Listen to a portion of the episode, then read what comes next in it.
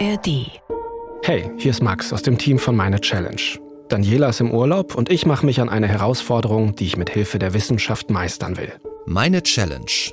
Ein Podcast von MDR Wissen. Ich habe in, in, gewisser Weise so eine, so eine Art der Zukunftslosigkeit. Also wenn ich mir jetzt vorstelle, okay, jetzt sind die global gesehen die Folgen schon so dramatisch. Hier bin ich gerade mitten im Gespräch über mein Thema der Folge. Wie soll es dann erst in 10, 20, 30, 50 Jahren aussehen?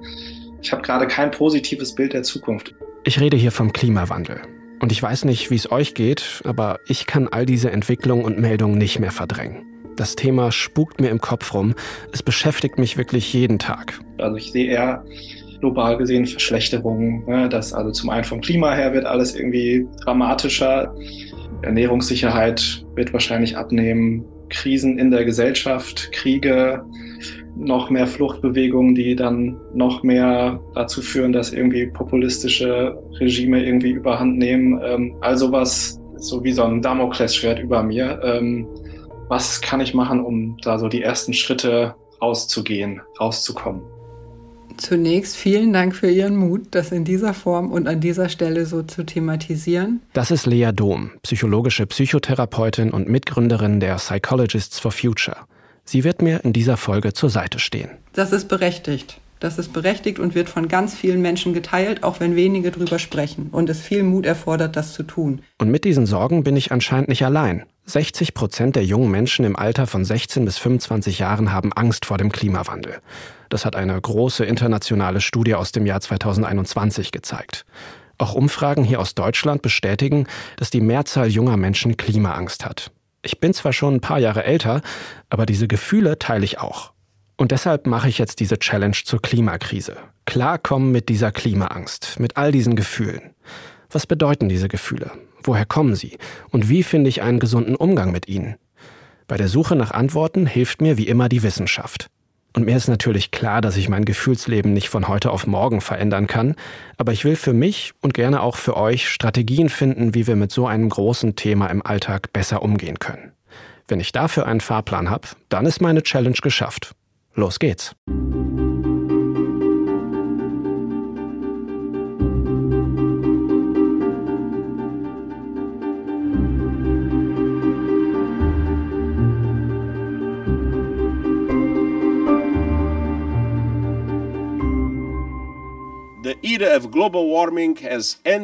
Die Zeit der globalen Erwärmung ist vorbei.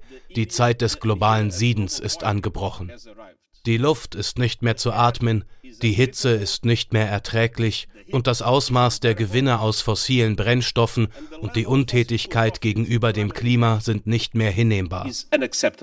Das sagt nicht irgendjemand, sondern Antonio Guterres, Generalsekretär der Vereinten Nationen. Er ist einer der wenigen internationalen Spitzenpolitiker, die es so deutlich auf den Punkt bringen. Und wenn sogar er so drastische Worte nutzt, dann habe ich doch allen Grund für meine Gefühle. Und diese negativen Gefühle werden in Zukunft zunehmen. Davon geht auch die Bundespsychotherapeutenkammer aus.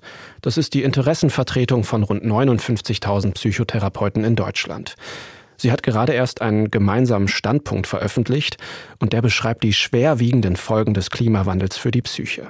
So, und was genau ist diese Klimaangst denn jetzt eigentlich? Insgesamt wäre es wahrscheinlich richtiger, von Transformationsängsten zu sprechen, weil die Ängste letztlich in beide Richtungen auftreten können. Nämlich einerseits beispielsweise Angst vor Extremwetterereignissen oder, was viel mehr Menschen haben, vor den Kipppunkten des Erdsystems, aber auch vor den gesellschaftlichen Folgen, all das, was daran hängt. Und die andere Seite der Medaille ist, dass wir natürlich auch anerkennen müssen, dass es Menschen gibt, die Angst vor Veränderung haben. Das ist ja auch mit der Klimakrise assoziiert.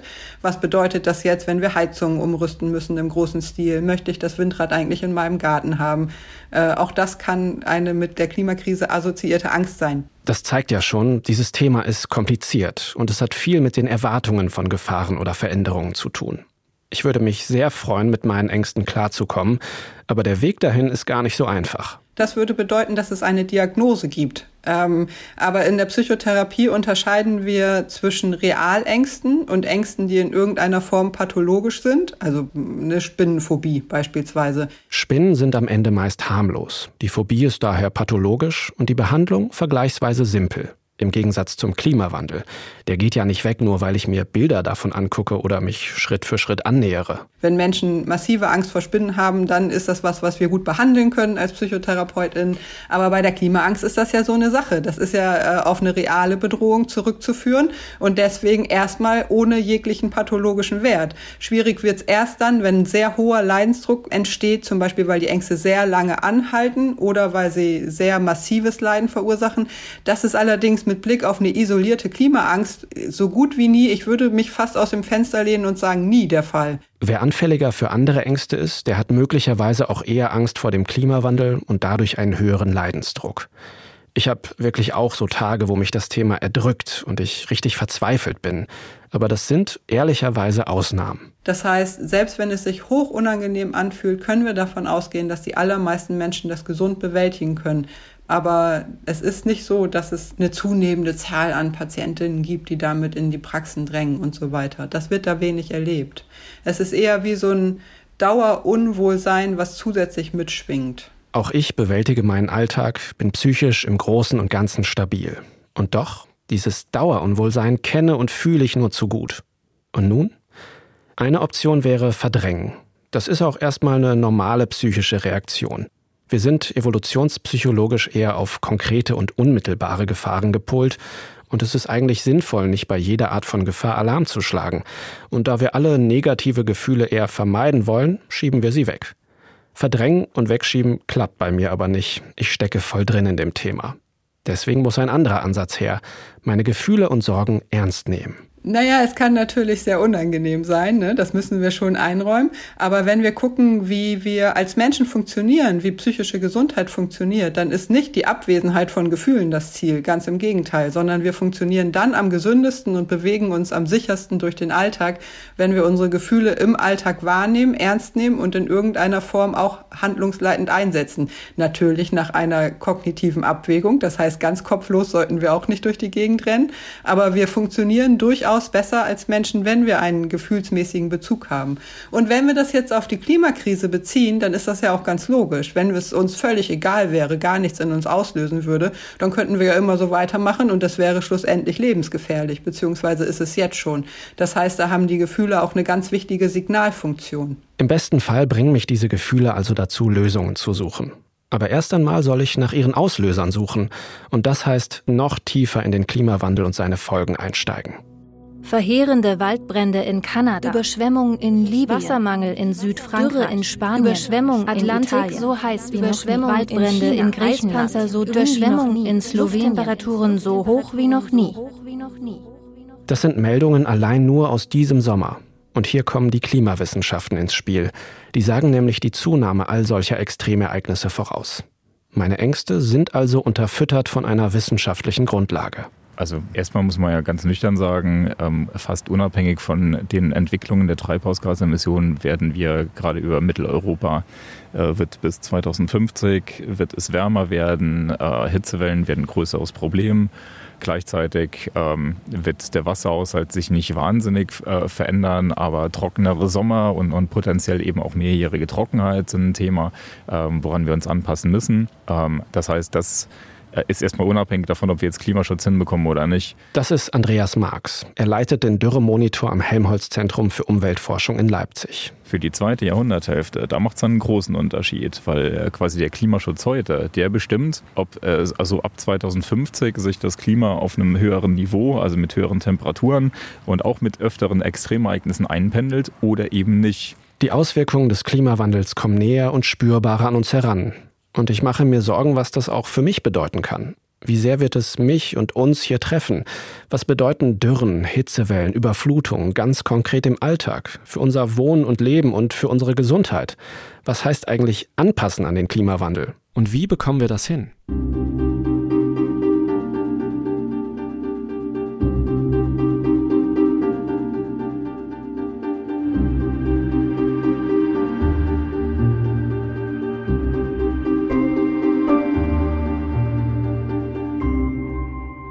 Mit diesen Gedanken stehe ich jetzt da. Und ich würde sie gerne mit jemandem teilen. aber dafür fehlt mir im Alltag die Sprache. Ich weiß echt nicht, wie ich mit Leuten darüber ins Gespräch kommen soll. Ich habe nämlich oft das Gefühl, ja, wenn ich jetzt mit dem Klimawandel komme, dann mache ich die ganze Stimmung im Raum zunichte. Ja, und das ist ein schweres Thema und das ist nicht trivial. Also wir haben erstens ein Problem mit zu vielen Menschen, die schweigen und gar nicht darüber sprechen, weil es so kompliziert ist. Und wichtig ist, glaube ich, vor allen Dingen die Botschaft, es ist Gutes zu wagen und wir dürfen uns dafür feiern, wenn wir das tun. Eine der wichtigsten Aufgaben bei meiner Challenge lautet daher, diese Sprachblockade zu überwinden und ins Sprechen zu kommen. Und das mache ich. Zum Beispiel ganz behütet mit meiner Mama. Ja, und dann dachte ich mir, kann ich das ja, ist das vielleicht auch mal ein ganz guter Rahmen, das so anzugehen. Ja. Ja. ja, vor allem auch so mit den eigenen Gefühlen und so der eigenen, dem eigenen Blick darauf auseinandersetzt. Sonst was. Okay, ihr hört's schon, wir sind da nicht gerade im Deep Talk gelandet, aber das ist schon mal ein erster Schritt. Einfach mal raus damit. Und das tut gut. Das heißt, wir dürfen uns selbst loben und feiern für jeden Versuch, den wir unternehmen, darüber zu sprechen, selbst wenn wir am Ende frustriert da rausgehen. Und manchmal, nicht so selten, ist Klimakommunikation frustrierend. Und wir denken uns am Ende, oh, hat dieses Gespräch jetzt was genützt oder hat es eigentlich die Situation noch frustrierender gestaltet? Jedes Gespräch nützt. Das ist erstmal wichtig als Information. Außerdem rät Lea Dom davon ab, sich zu sehr auf Zahlen und Fakten zu fokussieren. Ich soll das Ganze persönlicher drehen. Also wenn wir sowas erzählen wie, hey, ich habe da jetzt gerade einen Artikel gelesen und das beschäftigt mich gerade total, weil ich mich frage, was bedeutet das eigentlich für mich? Und im ersten Moment war ich so erschrocken und jetzt probiere ich gerade aus dieser Sprachlosigkeit rauszukommen und irgendwie mit anderen darüber zu sprechen, aber ich merke, es fällt mir noch ganz schwer. Also dass wir praktisch uns selber äh, mehr in den Fokus rücken, statt die Tatsache an sich. Das kann es ein bisschen leichter machen, inklusive aller Kurven. Nehme ich mir mit für die nächsten Gespräche und noch einen Tipp hat sie, Erwartungen runterschrauben. Und was wir uns deutlich machen müssen, ist, dass wir nicht erwarten dürfen, dass in solchen Gesprächen unser Gegenüber dann die Meinung ändert und sagt, stimmt, oh ja, das habe ich noch gar nicht gesehen, das macht mir jetzt auch ganz große Angst. So funktionieren wir als Menschen nicht. Mich selbst zu überwinden und mein Schweigen zu brechen, das ist auch eine sogenannte Säule der Selbstfürsorge. Die Psychologists for Future haben die zehn Säulen der Selbstfürsorge erstellt, um den gesunden Umgang mit den Klimagefühlen zu stärken. Den Link findet ihr in unserer Podcast-Beschreibung. Und da heißt es eben, die Säulen können bei Belastung stabilisieren, die Stimmung verbessern und bei der Regeneration helfen. Und die nehme ich mir jetzt weiter vor. Und es fängt an mit Struktur. Wichtig ist sowas wie eine Tagesstruktur, dass man sich feste Zeiten für bestimmte Dinge eintaktet, das nächste ist soziale Kontakte und soziale Kompetenz, Sport und Bewegung, Sinnstiftendes. Und dann kommt der Punkt Sorgen- und Grübeldistanzierung. Ähm, in solche Grübelgedanken kann ich mich schon ganz gut reinsteigern. Und außerdem, glaube nicht alles, was du denkst. Gut, diese Säulen sind ziemlich umfangreich und sie überfordern mich gleich auch ein bisschen. Deswegen lasse ich es langsam angehen und suche mir dafür ein schönes Setting. Und ein Punkt, den erfülle ich gerade auf jeden Fall, nämlich Punkt 4 Schönes. Darunter fällt nämlich auch Zeit in der Natur. Und ich sitze gerade am wunderschönen See, der nur zehn Minuten mit dem Rad von meinem Zuhause entfernt ist. Ähm, ja, wunderschön ruhig. Und hier kann man auf jeden Fall auch einfach mal sitzen und die Gedanken baumeln lassen. Auszeiten im Alltag an schönen Orten, check. Ein anderer Punkt von der Liste, der mich auch schon länger beschäftigt, ist gesunder Schlaf. Ich gehöre zu den Menschen, die abends vorm Schlafengehen entweder noch Bücher lesen, oft auch zum Thema Klimawandel, oder eben auf dem Handy beim Nachrichtendienst X Doom scrollen.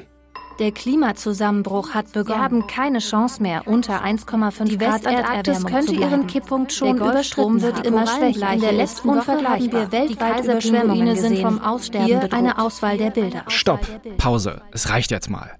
Also ich kenne das von mir selber, dass ich die Informationen zeitweise fresse und äh, dann das Gefühl habe, ich muss noch mehr darüber lesen und da begebe ich mich jetzt auch noch rein. Und ich habe inzwischen es als hilfreich empfunden, eine Haltung zu entwickeln, dass ich gucke, wie finde ich ein gutes Maß zwischen informiert bleiben und gleichzeitig nicht in der Überflutung handlungsunfähig werden. Ähm, das heißt, mein Schwerpunkt muss vielleicht eher auf der Handlungsfähigkeit liegen, als darauf immer noch die aktuellsteren Messdaten irgendwie parat zu haben. Und damit fällt es mir etwas leichter, da auch mal weiter zu scrollen ähm, und nicht mehr mich in jeden Artikel reinzustürzen. Okay, Ehrlicherweise bin ich vielleicht auch ein bisschen selbst schuld. Ich bewege mich in der Klimablase, ich bin Dauerkonsument des Themas und ich arbeite auch als Journalist zum Klimawandel. Bestes Beispiel ist ja gerade diese Podcast-Folge hier. Kein Wunder also, dass es eine solche Brisanz für mich hat. Anders als andere bedrohliche Themen. Was weiß ich, Krebs zum Beispiel, da habe ich irgendwie nicht so Angst davor. Obwohl das doch viel näher an mir dran ist, mich viel eher treffen könnte, kann ich das viel eher verdrängen. Psychologin Lea Dom rät mir erstmal zwei Tage komplett Abstand von X zu nehmen und zu schauen, wie es mir damit geht. Und danach soll ich mir bewusste Zeiten für Social Media schaffen. Und da gibt es ja alle möglichen ähm, alle möglichen Formen, wie wir uns da gut strukturieren können. Ich glaube, das Entscheidende ist, dass es gelingt, ein Maß zu finden, das es möglich macht, sich nicht komplett abzuwenden. Denn das ist was, was äh, wir gesellschaftlich zum Teil auch beobachten müssen, dass es sowas gibt wie einen Rückzug ins Private. Ja, das ist so belastend, damit möchte ich nichts zu tun haben. Ich kümmere mich lieber um die nächste Grillparty oder so. Und das ist ja was, was unsere Demokratie eben auch nur begrenzt vertragen kann, wenn wir uns da rausziehen. Das heißt, es geht im Grunde eher darum, das Maß der Informiertheit für sich selbst zu finden und sich vielleicht auf einzelne Quellen zu fokussieren, von denen wir wissen, die sind seriös, die sind konstruktiv. Da äh, ist weder blinder Alarmismus noch Bagatellisierung. Mal ein bisschen das Dauerfeuer an Input runterfahren wird mir wahrscheinlich gut tun.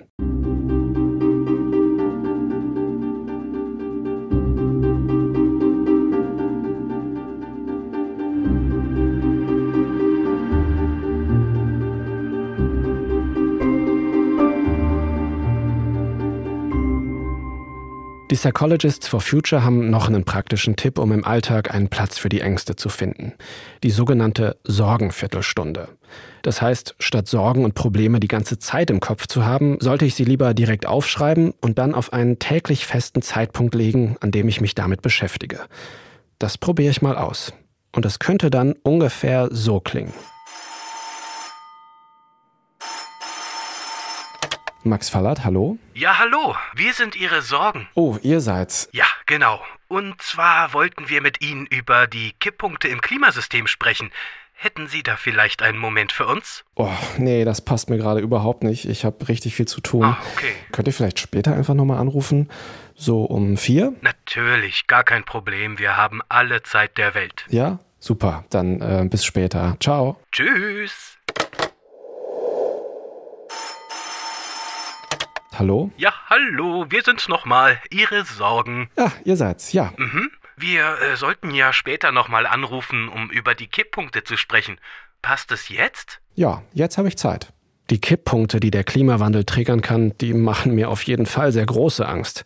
Die Regenwälder verschwinden, der Golfstrom wird immer langsamer, der Permafrost taut auf, die Eispanzer schmelzen. All das kann das Klimasystem der Erde weiter destabilisieren und noch mehr Extremereignisse hervorrufen. Das ist ja die große Unbekannte. Also letztlich finde ich, dass Wissenschaft da sehr zaghaft kommuniziert äh, zu dem Thema Kipppunkten. Wir wissen es nicht genau. Wir wissen auch nicht genau, ähm, wann diese Kipppunkte überschritten werden. Ähm, also das antarktische Eis ist im Moment in einem Minimum. Und äh, das ist auch für die Wissenschaftlerinnen, die äh, da unterwegs sind, äh, mit denen ich persönlich auch zusammenarbeite, ist das ähm, schon überraschend, dass ähm, wir von Jahr zu Jahr quasi weniger mehr Eis haben, weil eigentlich Klimawandel ja nicht per se bedeutet, dass jedes Jahr alles schlimmer werden muss. Aber jetzt gerade in den letzten 20 Jahren ähm, ist es schon so gewesen, dass wir fast stetig, also jedes Jahr neue Rekorde in irgendeinem Bereich äh, gesehen haben. Und äh, das ist auch statistisch ein bisschen unerwartet. Andreas Marx nochmal vom Umweltforschungszentrum in Leipzig. Überraschte Klimawissenschaftler sind in der Regel kein gutes Zeichen.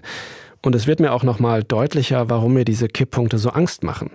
Denn sie betreffen nicht nur mich, sondern auch meine Tochter. Um deren Zukunft mache ich mir auch große Sorgen. 2100 ist ein Horizont, den meine Tochter sehr wahrscheinlich noch oder den meine Tochter erleben könnte. Gleichzeitig habe ich das Gefühl, 2100 ist so das Ende all dessen, was wir uns äh, als menschliche Zivilisation vorstellen können, weil 2100, da haben wir irgendwie nicht mehr sechs Grad, aber dreieinhalb Grad. Äh, da endet so jegliche menschliche Dimension, habe ich das Gefühl, aber gleichzeitig ist es für sie noch ein Rahmen, den sie erleben kann. Und ich will sie natürlich irgendwie beschützen. Wie kann ich Gefahren für sie abmildern oder sie auf die Zukunft vorbereiten? Ich versuche schon nachhaltig zu leben im Alltag und ihr das auch ein Stück weit vorzuleben. Das ist kompliziert, widersprüchlich, manchmal echt ermüdend und frustrierend. Daneben habe ich den Fokus, der meine Angst ja auch noch ein Stück weit verstärkt. Ich lese viele Bücher, konsumiere wie besessen Meldungen und Nachrichten, um das Thema richtig gut zu verstehen und so für meine Tochter eine Art Chronist zu sein. Ich sammle alle Informationen und wenn der Tag kommt, dass du irgendwie oder die Phase kommt, wo du das selber auch ein bisschen mehr verstehst, dann kann ich da sein und dir erklären, so und so hat sich das entwickelt, das und das könnte daraus geschehen. Äh, also so ein Chronistendasein, die Fakten zusammensammeln und irgendwie ihr dann die Fakten übergeben können, so mehr oder weniger. Das hier erzähle ich gerade Lea Dom und es ist das erste Mal, dass ich darüber mit jemandem spreche. Wirklich wahr. Es ist mir aber auch erst jetzt so richtig bewusst geworden, was ich da mache. Aber ist es nicht dämlich, Chronist sein zu wollen, wenn ich selbst dabei ganz kirre werde? Die Infos kann meine Tochter ja eigentlich überall nachlesen. Nein, es ist kein bisschen dumm und Ihre Tochter kann sehr stolz auf Sie sein, dass Sie es wagen, an dem Thema dran zu bleiben. Das, was Kinder gesund hält und was sie schützt, ist, wenn wir Parentifizierung vorbeugen und ihnen also zeigen, hey, ich kümmere mich darum, im Rahmen meiner Möglichkeiten, wie ich das als erwachsene Person kann. Parentifizierung bedeutet, dass wir Kindern und Jugendlichen Aufgaben und Verantwortung übertragen, die eigentlich wir Erwachsene haben sollten. Aber wenn ich mich als Erwachsener hingegen mit dem Klimawandel auseinandersetze und aktiv werde, dann könnte ich meiner Tochter damit helfen. Also wir haben eine Gruppe von Kinder- und Jugendlichen Psychotherapeutinnen, die sich mit dem Thema beschäftigt hat und die herausgefunden hat, wie ein hilfreicher Umgang ähm, mit Kindern und Jugendlichen aussehen kann in diesen Fragen. Und das ist wahrheitsgemäß zu besprechen, nicht zu beschönigen, gleichzeitig auf die Reaktionen des Kindes zu achten, wie viel Informationen gerade gehen, wie aufnahmebereit die sind in dieser Hinsicht. Und dann ähm, die eigene emotionale Auseinandersetzung nicht zu scheuen, denn die Kinder werden da drin landen, früher oder später. Sie haben noch nicht solche Abwehrmöglichkeiten, wie wir das haben. Und dann ist es hilfreich für sie, wenn wir das selbst getan haben. Und dann kein Wissen ohne Handeln, weil das Handeln ist das, was die Parentifizierung, dieses psychisch Schädliche, äh, vorbeugt. Und das in der eigenen Familie vorzubeugen, geht im Grunde nur über eigenes Engagement. Das ist beschwerlich, aber darauf können unsere Kinder dann später zurückgreifen und sehen, dass es Handlungsmöglichkeiten in Krisen gibt. Und das ist im Grunde die Botschaft, die wir brauchen. Hm. Wenn ich mich durch meine Gefühle hindurcharbeite, kann ich mit diesen Erfahrungen meiner Tochter zur Seite stehen. Das ist gerade echt ein Mutmacher für diese Challenge und für mich, diesen Weg weiterzugehen. Die Sorgenviertelstunde ist hiermit übrigens erst einmal vorbei. Und das war's auch schon. Vielen Dank für das Gespräch.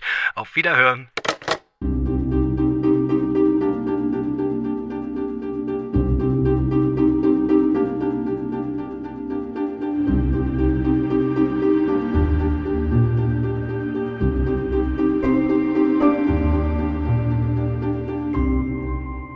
Jetzt habe ich mich schon sehr viel in meinem Kopf aufgehalten. Ich habe angefangen darüber zu sprechen und meine Gefühle ganz, ganz groß gemacht. Darin besteht aber auch eine Gefahr, sagt Lea Dom. Ja, die Gefahr an dem Fokus auf Klimaangst ist es, dass wir dann darüber uns unterhalten, schlechtestenfalls, wie wir diese Angst in den Griff kriegen können, obwohl wir ja nicht die Angst in den Griff kriegen möchten, sondern die Quelle der Angst. Also wir müssen uns mit der Klimakrise auseinandersetzen. Die wirksamste Medizin gegen Klimaangst ist nicht in der Psychologie zu finden, sondern wirklich im Klimaschutz.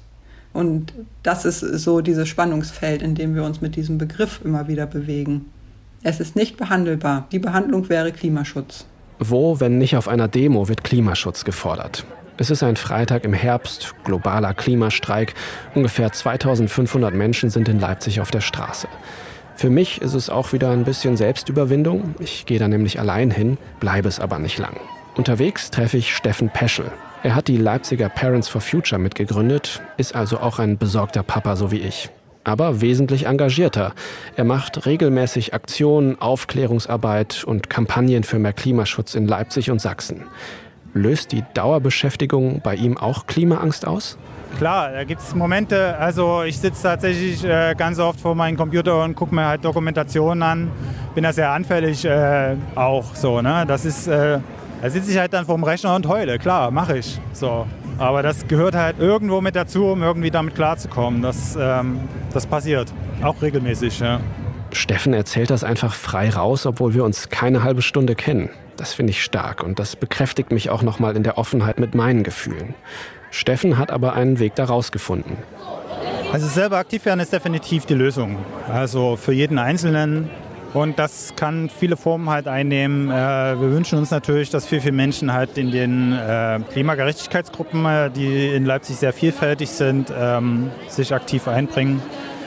Also alle Generationen und alle Aktivismusgrade sozusagen, die man da einnimmt, äh, gibt es Möglichkeiten, ähm, sich auszuprobieren oder einfach mal in Kontakt zu kommen oder vielleicht auch einfach mal mit anderen äh, darüber zu reden. Und selbst dieses Miteinanderreden sozusagen, dieses Austauschen hierüber, ja, okay, wir empfinden dasselbe, wir haben dieselben Befürchtungen und so weiter, hilft ja auch schon viel. Ne? Gemeinsames Engagement gegen die Angst. Dieses Mittel ist ziemlich approved von der Psychologie. Die hat nämlich festgestellt, dass individueller Klimaschutz schnell frustrieren kann. Also gerade zum Beispiel, wenn es um Ernährungsumstellungen geht und so weiter, das verlangt uns schon psychologisch einiges ab, weil wir da Gewohnheiten umstellen müssen und so weiter. Und am Ende ist trotzdem dann so eine Ernüchterung da, dass es nicht so viel bringt. Also was ändere ich jetzt als Lea Dom damit, wenn ich heute einen Salat esse? Also es bleibt oftmals so ein frustrierendes Gefühl zurück. Das heißt, es gibt kein großes Wirksamkeitsempfinden. Wirksam sein wollen wir alle. Das ist so ein psychologisches Grundbedürfnis, das wir haben. Und daran lässt sich eben sehr effektiv arbeiten gemeinsam. Dann äh, wissen wir aus der Psychologie, dass wenn wir in Gruppen aktiv werden, also wenn wir zum Beispiel im Freundeskreis gucken oder an den Hobbys, bei denen wir unterwegs sind oder am Arbeitsplatz oder auch in einer Gruppe, die sich für Klimagerechtigkeit engagiert, dass wir dann einerseits eine viel größere Wirkung real entfalten können, weil wir nämlich in der Gruppe als Menschen wirksamer sind und es sich auch besser anfühlt. Das heißt, das Wirksamkeitserleben steigt, wir werden mutiger, wir machen vielleicht Sachen, die wir sonst äh, uns nicht getraut hätten. Steffen Peschel von der Demo in Leipzig organisiert sichtbare Aktionen in der Stadt. Eine Klimabuchmesse, Demos. Er wirkt aber auch durch lokalpolitische Arbeit in den Stadtrat hinein. Dadurch hat er ein Wirksamkeitsgefühl und einen Kanal, um sich mit anderen Leuten auszutauschen. Ich würde sagen, aus Sicht der Säulen der Selbstfürsorge wirkt das ziemlich stabil. Und der Kern seines Engagements besteht darin, Druck für mehr politischen Klimaschutz aufzubauen. Genau das Gleiche, was ja auch der Klimastreik fordert. Und äh, wir wissen aus einer großen Erhebung von Hickman und KollegInnen aus UK, die haben die größte bisher internationale Studie zu Klimaängsten gemacht, dass das Angsterleben abhängig ist, signifikant abhängig von der wahrgenommenen Untätigkeit der eigenen Regierung. Das klingt kompliziert, ist es aber eigentlich gar nicht. Bedeutet so viel wie, äh, wenn ich das Gefühl habe, dass die Politik was macht, dass die Politik die Lage im Griff hat und dass sich da was tut, dann habe ich in der Regel weniger Ängste und Sorgen, als wenn ich den Eindruck habe, Mensch, da passiert ja gar nichts in die richtige Richtung. Das heißt, solange das nicht der Fall ist, müssen wir das als Menschen einfordern. Das ist beschwerlich, aber es ist praktisch fast alternativlos. Was heißt das jetzt für mich und meine Challenge? Ganz allein werde ich mit dem Klimawandel und mit meinen Gefühlen nicht klarkommen. Achtsamkeit ist schön und gut, aber am Ende hilft vor allem das gemeinsame Engagement, um aus der Angst zu kommen und die Ursache der Angst anzugehen.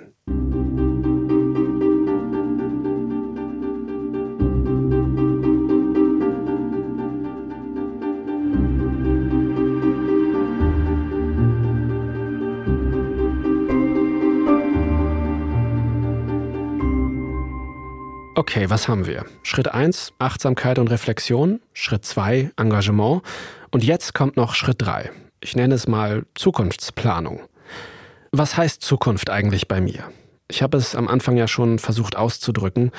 In meinem Kopf kriegen wir es nicht hin, den Klimawandel abzumildern, uns anzupassen. Die Konflikte in der Gesellschaft wachsen, vielleicht übernimmt ein autoritäres Regime, die Katastrophen nehmen zu, Krisen und Kriege verschärfen sich noch mehr, all das gleichzeitig.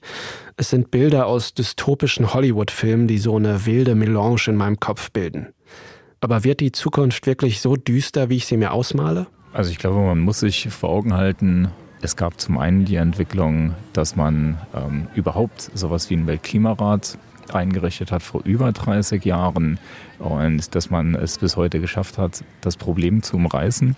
Also das an sich ist nicht nur eine, eine wissenschaftliche, sondern es ist auch eine gesellschaftliche Leistung, dass man es auch geschafft hat, das in die Köpfe vieler Menschen äh, zu bringen.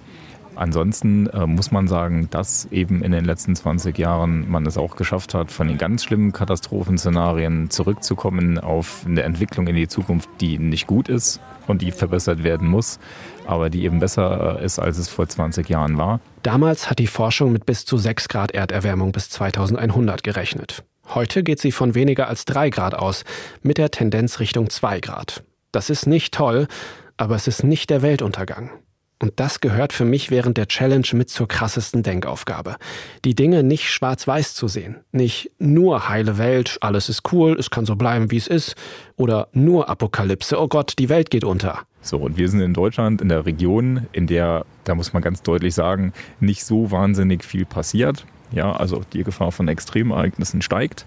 Das ist was, was zu Schäden führen wird, wo wir uns auch dringend anpassen müssen. Und gleichzeitig ist es aber nicht so, dass die Veränderungen so sind, dass äh, unser gesamtgesellschaftliches Konstrukt dadurch aus den Angeln gehoben wird. Auch das gehört zur Wahrheit dazu. Dass wir das Glück haben, an einem Ort auf der Welt zu leben, wo die Dinge relativ gemäßigt verlaufen. Vielleicht wird es mich in den nächsten Jahren und sogar Jahrzehnten weiterhin nur indirekt betreffen. Und das erklärt mir dann auch, warum viele Menschen keine oder kaum Angst vor der Klimakrise haben oder das Thema verdrängen, weil es am Ende des Tages eben doch nicht so greifbar und direkt spürbar in ihrem Alltag ist. Und ähm, man muss sich auch vor Augen halten, wir sind nicht in der Situation, dass wir bis morgen oder übermorgen alles geregelt haben müssen, sondern wir haben auch immer einen Gestaltungsspielraum ja, über die nächsten ein, zwei Dekaden.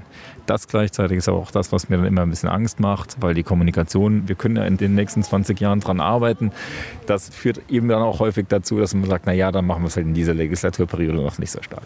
Hier ist es schon wieder. Es ist nicht schwarz-weiß. Ja, wir haben noch Zeit, aber wir müssen sie jetzt auch nutzen.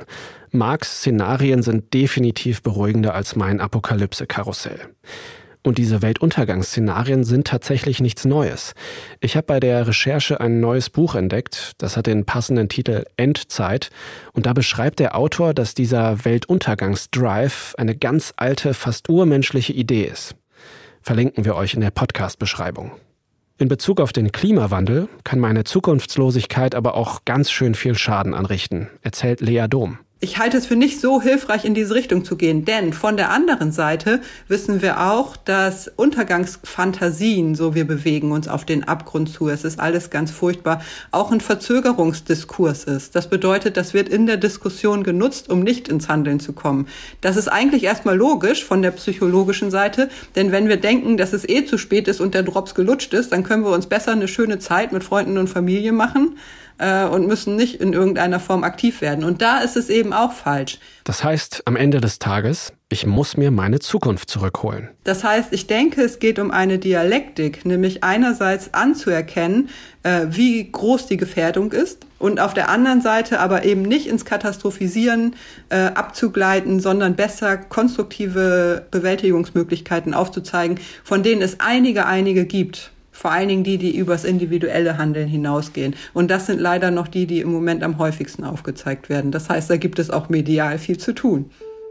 Der Klimawandel ist für mich ein unglaublich intensives Thema. Und er wird mich, euch, uns jetzt, aber noch stärker in Zukunft auf die ein oder andere Weise beschäftigen. Das ist ein Marathon. Aber ich habe in dieser Challenge Wege kennengelernt, um besser damit zurechtzukommen.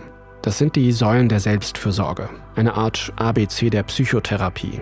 Aus Achtsamkeit, Auszeit und Distanz, mehr Fokus auf mich als auf das Thema, Gespräche in meinem Umfeld, Schlafhygiene, Social-Media-Pausen. All das hat mich in den vergangenen Wochen ruhiger gemacht. In meinem Kopf sind die Gedanken etwas sortierter und etwas weniger bedrohlich, obwohl sich an der Ausgangslage Klimawandel ja nichts geändert hat. Außerdem habe ich die Kraft des Engagements erkannt. Gemeinsam aktiv werden ist richtig gut für die Selbstfürsorge und unerlässlich für den Klimaschutz.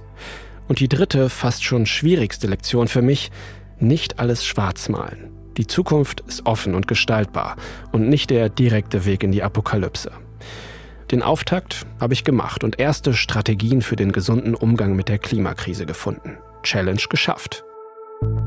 So, und wenn es um das Thema geht, kommt man in der öffentlichen Debatte seit Monaten kaum um sie herum. Die letzte Generation. Wer sind die Menschen unter den Warnwesten? Warum riskieren sie Gewalt und Strafen für ihren Aktivismus? Davon erzählt der Podcast Hitze vom RBB. Den möchte ich euch hiermit wärmstens empfehlen. Den findet ihr in der ARD Audiothek und da sind auch wir, meine Challenge. Und wir freuen uns natürlich sehr, wenn ihr uns abonniert und weiterempfehlt. Und wenn ihr neue Ideen für eine Challenge habt, schreibt uns gerne an challenge.mdr.de. Danke an Thomas Jähn, Carsten Möbius und Peggy Grunwald, die haben mir bei dieser Folge geholfen. Und das war meine Challenge. Danke fürs Zuhören. Macht's gut.